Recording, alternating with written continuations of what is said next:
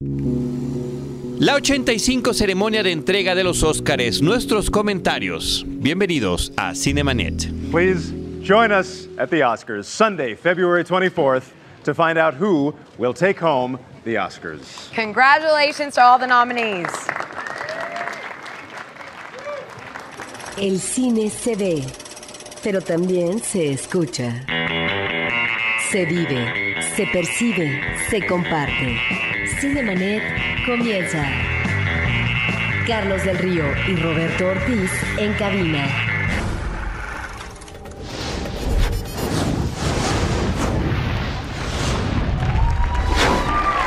Hi there. Good morning. Uh, I'm Seth MacFarlane, the host of the Oscars. Uh, if you don't know who I am, just pretend I'm Donny Osmond. You'll be fine. We'll get through this. Uh, it's a great honor to be here to announce the nominees. I'm not sure why uh, we don't wait till noon to do this, since the only people who are up right now are either flying or having surgery.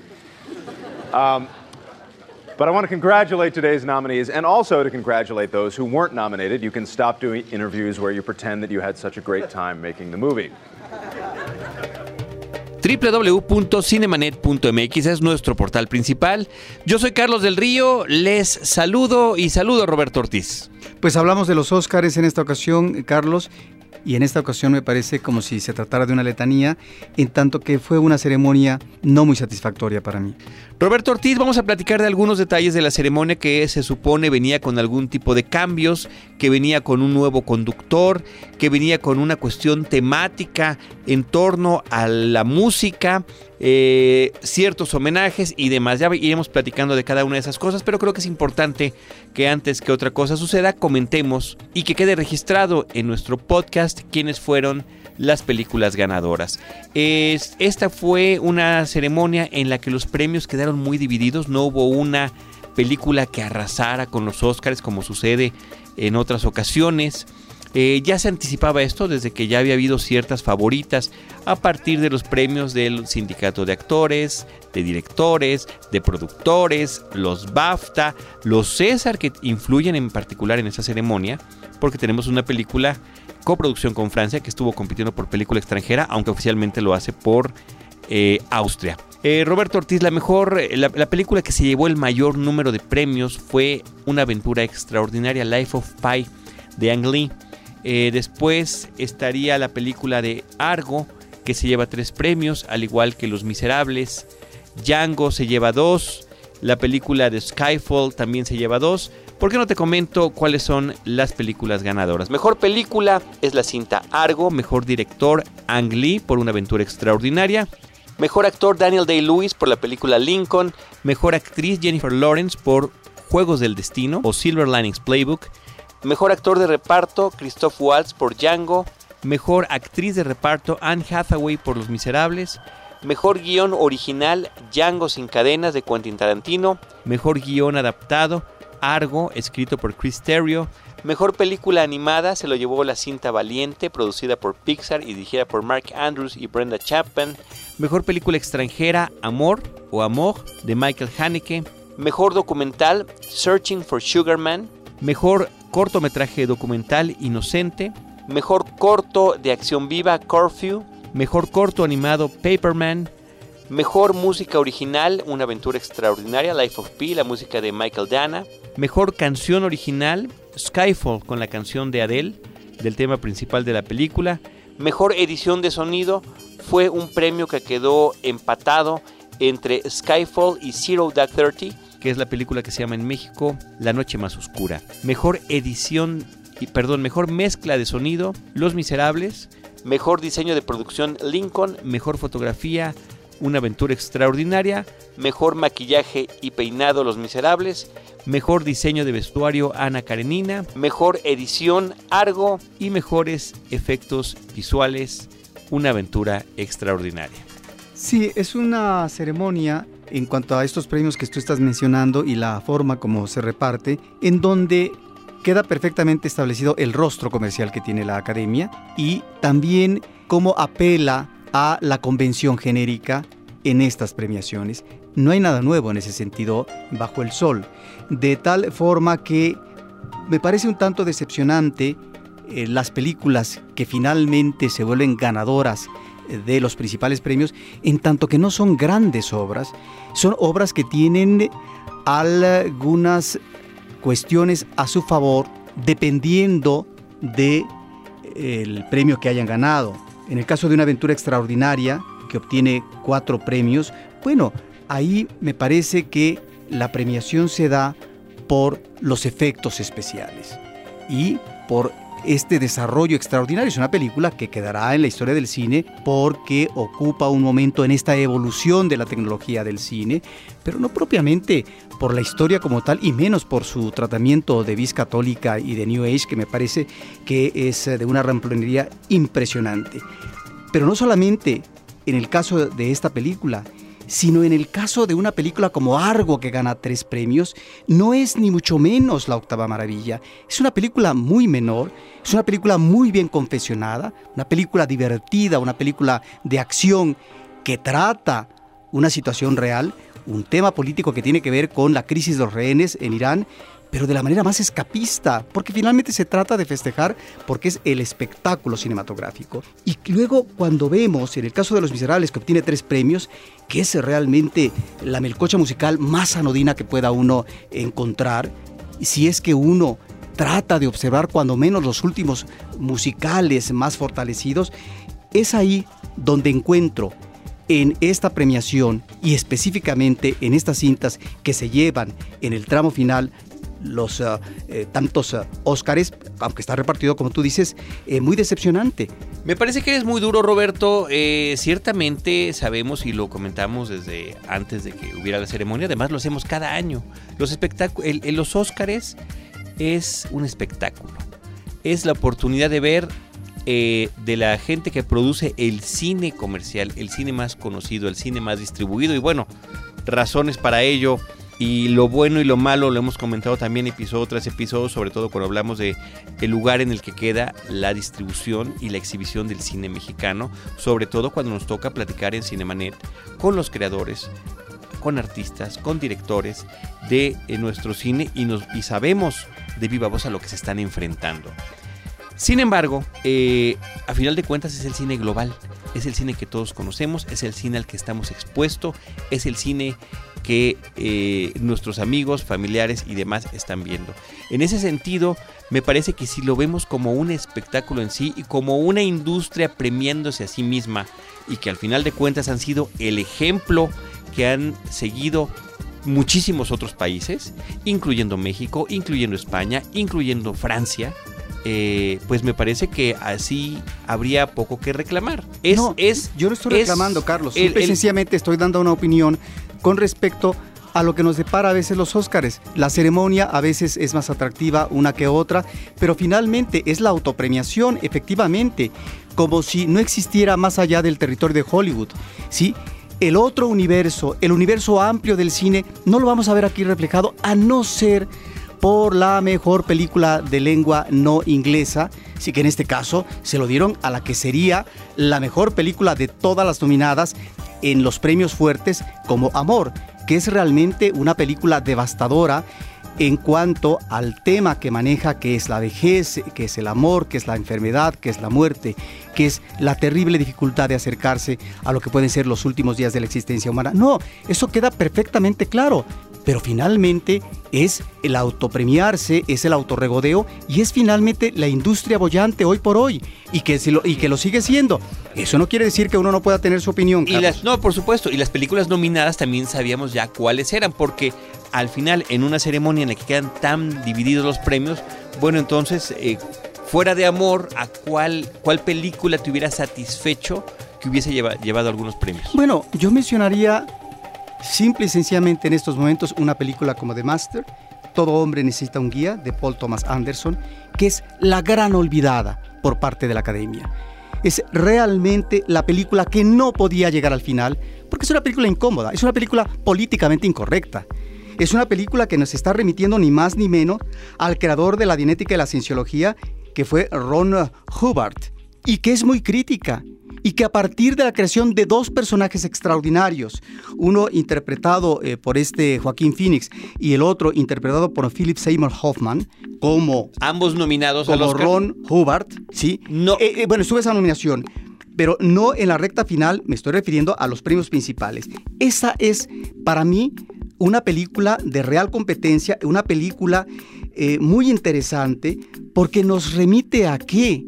a lo que finalmente son estos grupos religiosos en donde se requiere una figura mesiánica para poder llevar agua a su molino, para lograr el enriquecimiento a costa efectivamente de los demás, a partir de la usura, de la estafa, de la manipulación. Es pues una película crítica, es una película que por lo tanto no podía estar en esa recta final. Y a la historia de los Óscares tendremos que remitirnos, a estas injusticias que siempre han existido y que finalmente sabemos. En una selección, toda selección es arbitraria, Carlos. ¿Qué pasó cuando Apocalipsis ahora, sí? Ni mucho menos. La gran película que debía ganar el premio en ese momento, pues claro que no fue Apocalipsis, porque era una película políticamente incorrecta en ese momento y era la película descarnada sobre la guerra de, Vietnam en ficción. Esta me parece, ya nada más para terminar de Master, que aquí la titularon Todo hombre necesita un guion, pudo haber sido una de las grandes películas para poder llegar a la parte final de la premiación. Roberto, eh, si bien la película de Master tiene como base este asunto de la cienciología y de Ron Hubbard, no está interpretando Philip Seymour Hoffman a este personaje, está interpretando a otro que lo emula de alguna manera y que en la película se llama Lancaster Dodd. Sí, es una, es una eh, podría uno decir, una inspiración libre. Una Sin embargo, inspiración muy libre. es una inspiración libre. Donde no se dice cienciología, donde no se menciona Ron Hubbard, ¿no? Claro que no, eso, qué bueno que lo aclaramos eh, para el público, pero donde uno puede perfectamente entender que se trata de eso. Efectivamente, sin embargo, no es así literalmente, como sucede en otras películas, ¿no? Y creo que valía la pena la, la, la aclaración, porque además esto seguramente le eh, podría provocar problemas serios a el director eh, Thomas Anderson porque finalmente si se sabe que está inspirado, uno puede decir libremente, en este personaje, escritor, creador de la Dianética, que aquí además se maneja como creador de otra cosa, de tal forma que está ahí como subtexto. Roberto Ortiz, a mí lo que me parece eh, curioso es que creo que hace mucho tiempo que no teníamos una eh, premiación de los Oscars donde ya hubiera una serie de favoritos tan claros en tantas y tantas categorías. Me refiero a que Daniel Day-Lewis venía ya con una inercia que era imposible detener para que se llevara el Oscar como mejor actor protagónico. Lo mismo para Anne Hathaway, casi lo mismo para Jennifer Lawrence. Ahí había una lucha con Jessica Chastain de La Noche Más Oscura de Zero Dark Thirty, donde eh, podría o no habérselo llevado. E inclusive Emanuel Riva, que estaba celebrando su cumpleaños número 86 la misma noche de la entrega de los premios Oscar. Eh, en otras me parece que sí hubo sorpresas eh, muy grandes, como fue el asunto de la selección de Ang Lee como el mejor director, no estando nominado eh, Ben Affleck por una película tan popular como lo fue. Yo la puse entre mis películas favoritas del año pasado, si tú lo recuerdas.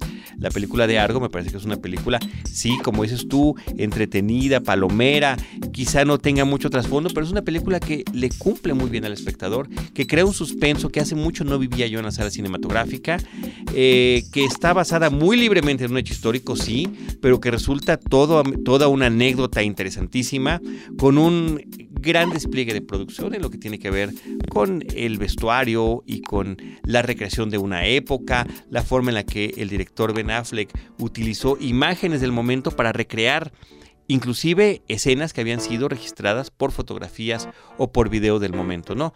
Vaya, a fin de cuentas una película que fue popular con crítica y con público el año pasado, pero que tenía esta supuesta eh, eh, situación en la que no había sido nominado su director y que parecía muy difícil dentro de la historia y los antecedentes de los Óscares que eh, tuviéramos esta situación de que una película sin que su director estuviera nominado ganara a mejor película, porque sí pasa que mejor director no necesariamente es el mejor director de la que nombran mejor película, ¿me explico?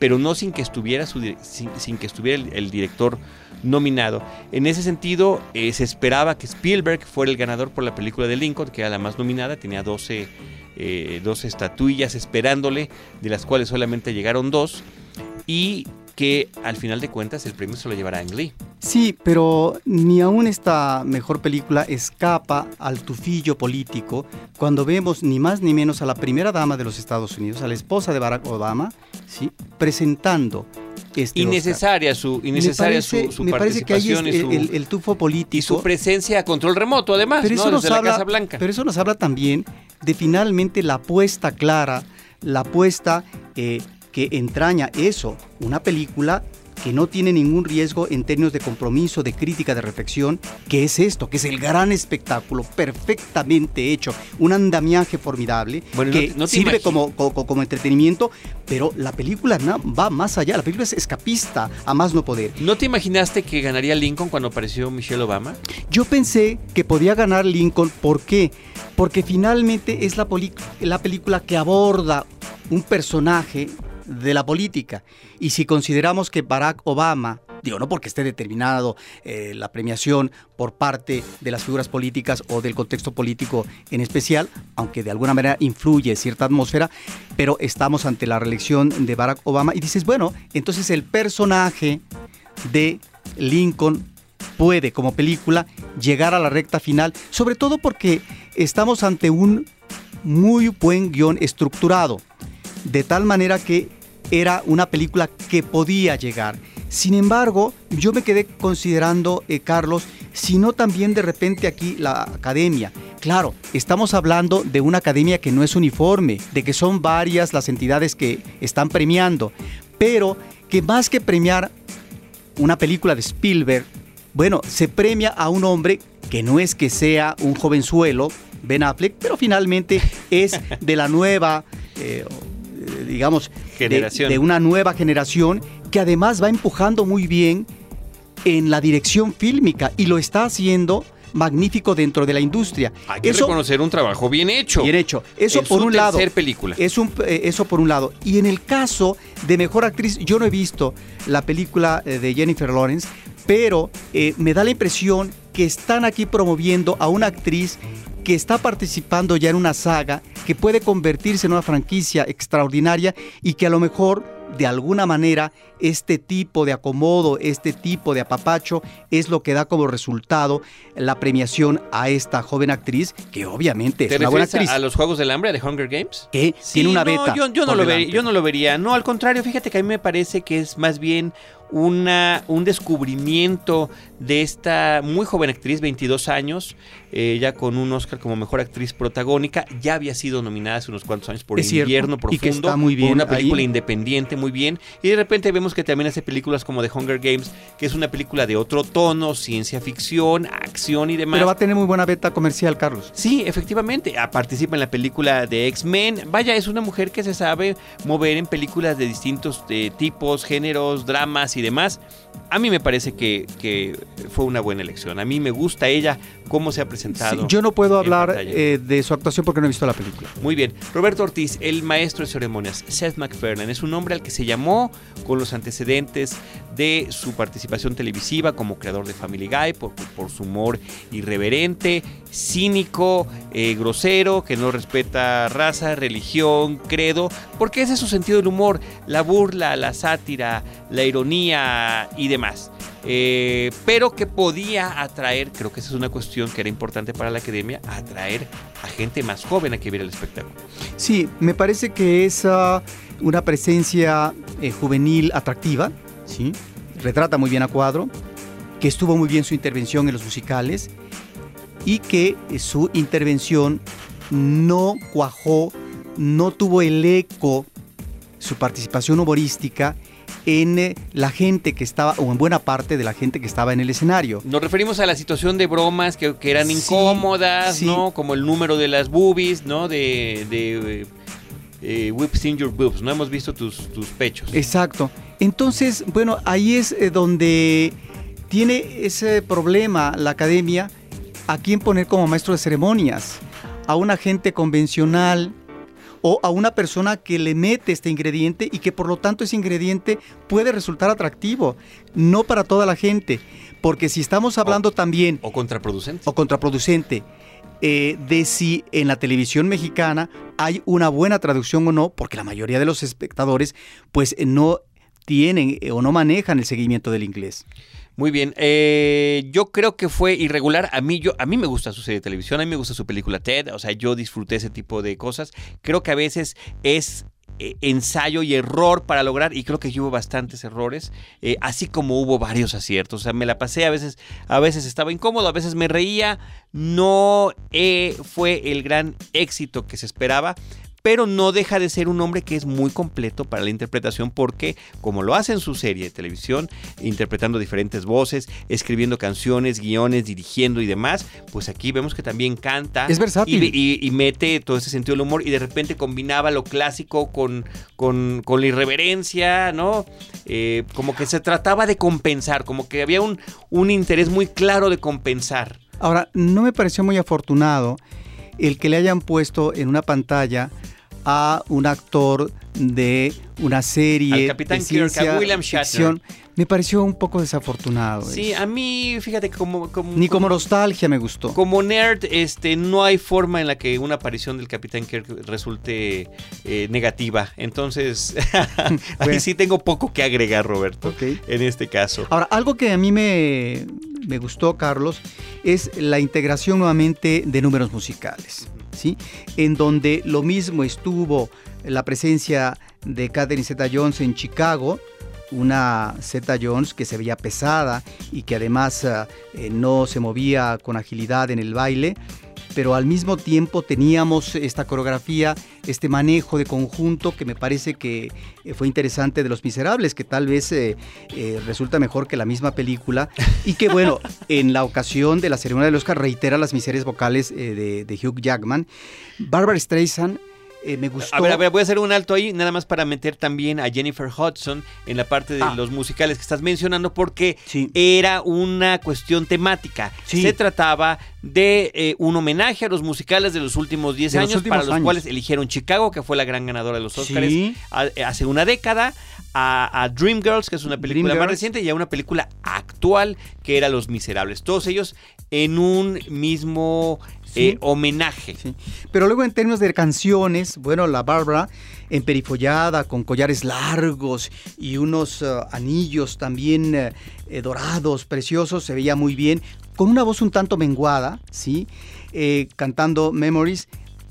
Adele, con la canción ganadora de Skyfall, pero la que a mí más me gustó, 50 años después, es Shirley Bassey con la, con la, con la canción de Goldfinger. De Goldfinger, ese fue un momento, yo creo un que el mejor... momento estelar, el público se paró para aplaudir el vigor, la energía de esa canción, ahí está, 50 años después. Sí, es una cosa impresionante. Esas son de las cosas que uno rescata de esas ceremonias. Es de lo, de lo mejor que hubo. Lo malo es que estuvo inmerso también de lo que era un tributo al 50 aniversario fílmico de Alicaído, ¿no te parece? Que se quedó muy corto con cualquier cosa que hubiéramos esperado. Sí. Porque una serie de escenas editadas con música de las películas de James Bond, sí, es entretenido, pero lo vemos en cualquier momento. Claro. En DVD, en Blu-ray, lo hemos visto en VHS, lo hemos visto en especiales, en el 30, 40, 50 aniversario. No, esto merecía más.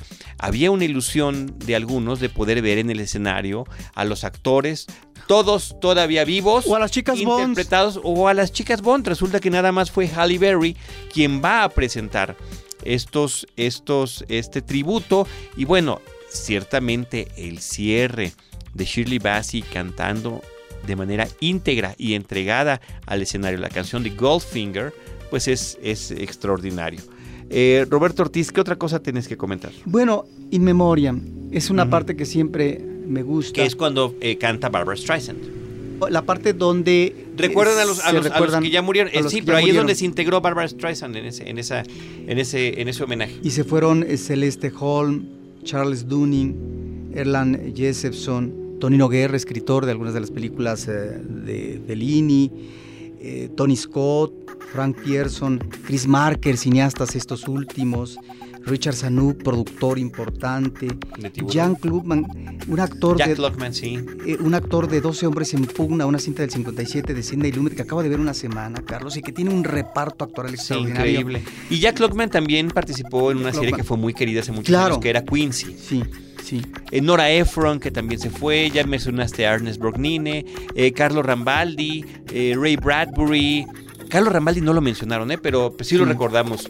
Eh, ¿A quién más? Bueno, pues eh, eran, eran varias las figuras eh, que siempre quedarán cortos eh, por el- la selección que hacen también arbitraria, debo decirlo, de, en este caso, de la gente que, que ha fallecido en el último año. Sí, en fin. Whitney una- Houston y Donna Summer me parece que no las, no las mencionaron. No las mencionaron efectivamente. Es una de estas partes emotivas porque ahí uno ve a estos actores o directores eh, de un gusto personal que se fueron, se despidieron y que ya no pudieron continuar su trayectoria fílmica. El, el discurso más atinado de la noche de recepción del Oscar me parece que es uno de los finales y es el de, es el de Daniel Day-Lewis. Me parece que recibe el premio con un gran sentido del humor. Son discursos que tienen que ser muy breves.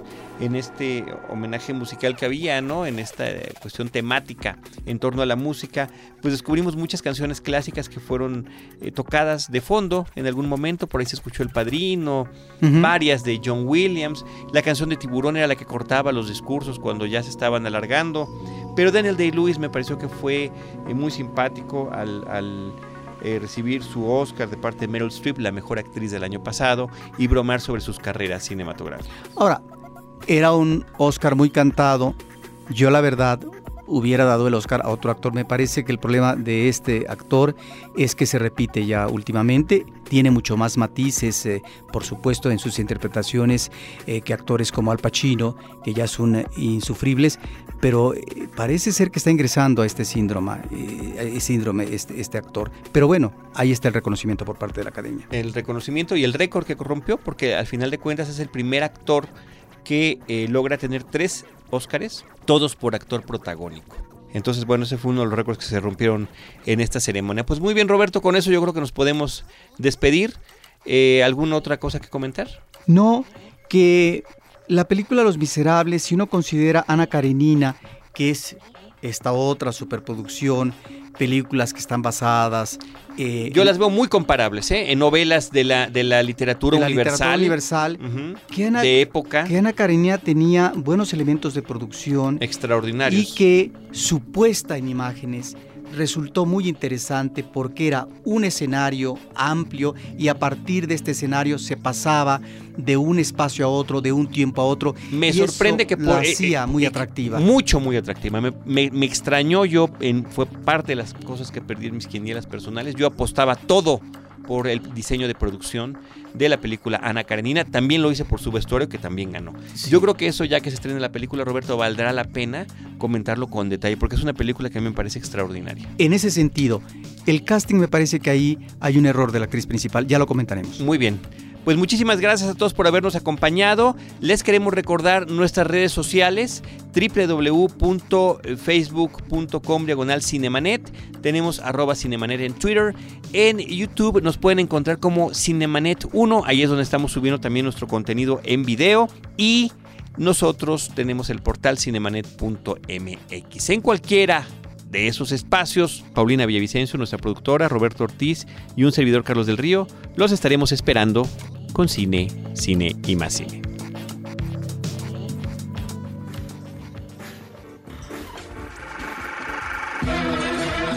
Cinemanet termina por hoy. Más cine en Cinemanet.